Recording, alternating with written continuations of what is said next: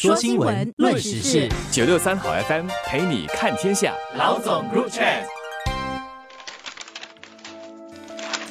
各位听众朋友们好，我是联合早报的永红。我是李慧玲。我们今天关心一下香港人。其实最近有看到一些新闻啊，二零一九年香港发生了很大的一个政治风波啊，反修例运动。然后二零二零年中国大陆就很明显的收紧了香港的管制，包括了出台了国安法等等。然后在二零一九到二零二零年这之间，很多香港人其实他们就开始移民，英国也给了他们一些方便，用一个 BNO 的一个签证，香港人可以移民到。英国去，那么就很多人移民到英国。现在我们看到一些报道是，经过了大概一两年、两年左右，有一些在当地的在英国生活的香港人生活不好。比较突出的新闻是，有一个二十七岁的女士，她是一个硕士哦，二零二二年的时候移居到英国，结果压力太大，七个月以后自己自杀身亡了。像这样的新闻就引起人们关注。当年有这么多香港人觉得不认同香港的政治环境的变。话也害怕大陆管制越收越紧，他们就移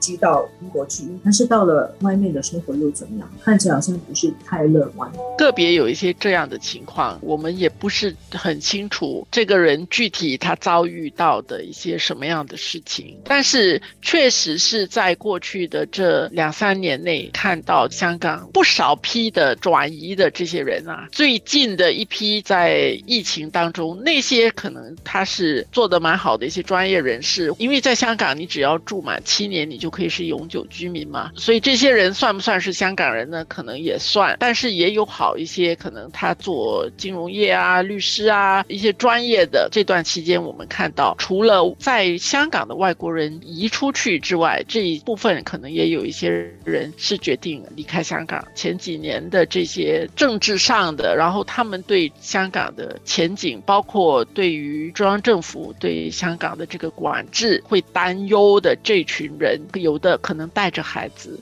他们就离开香港，去所谓的追求他们希望更好的生活。可能老师说，我们从一个大的角度来看，换到一个地方一定会更好吗？有时候也不一定啊。我看到其实不只是移民去英国的香港人的故事，其实我也看到一些发自台湾的报道，嗯，移居到台湾去，在那个林口那边，在新北市那里，就有很多人发现，其实台湾当时候说是很欢迎他们来，可是其实他们也只是拿一种居留证。他也并没有拿到永久的那个居留的权利，或者是就业的一些方便，所以有很多人就很失望，然后也许要想办法从台湾再移去别的地方，或者移去英国，有点令人同情啊。特别是在当时候，这个反修例的这些事情，还有国安法开始，当时候要通过的那个阶段，香港以外或者说中国以外的这些地方，因为不同的国家，他们有他们的政治立场。那个时候他张开双臂的时候，其实他有他的政治意涵在，他支持你移民，他开放你，让你移居过去，他可以做到的是这样，但是。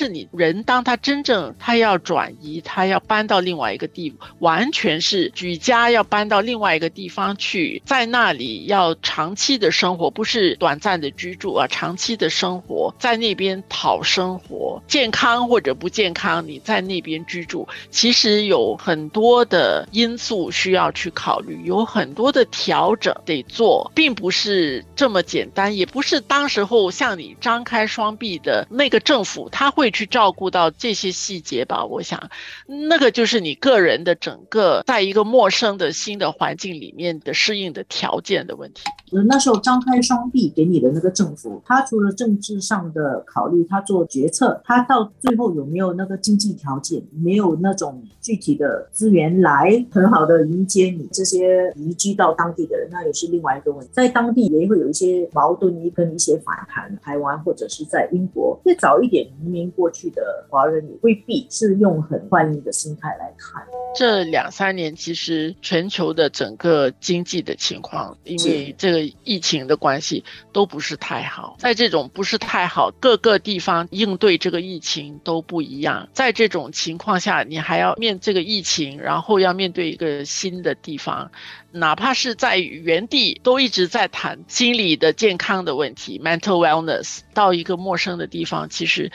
我可以想象那个生活的压力、心理的压力可能是更大的。我在看这个新闻的时候，我在想，看那个香港的那个人口啊，港府自己的数字，过去是流失了十四万的劳动人口，然后也有说是十二万、十二万五，也有说是十四万，这不是所有的人哎，就是劳动人口还不算老人小，也有些人觉得说，等到疫情结束以后，会有更多香港的人因为不满意现状或者不喜欢香港现在的这个政治氛围，会再流失。也许现在这个在外面的港人的这些消息传出来，会有一个比较完整的。图像对于外面的生活是怎么样？你需要做出什么样的牺牲跟调整？可能有这些信息出来以后，这个在当地的香港人再去参考，更冷静的去想一想自己的的人生的规划要在哪里生活。香港人的心态，我们不一定完全理解啊。他们其实一直都移民，之前从中国大陆移到香港去，然后他对那个社会有某一种期盼，又在往外移。其实我们。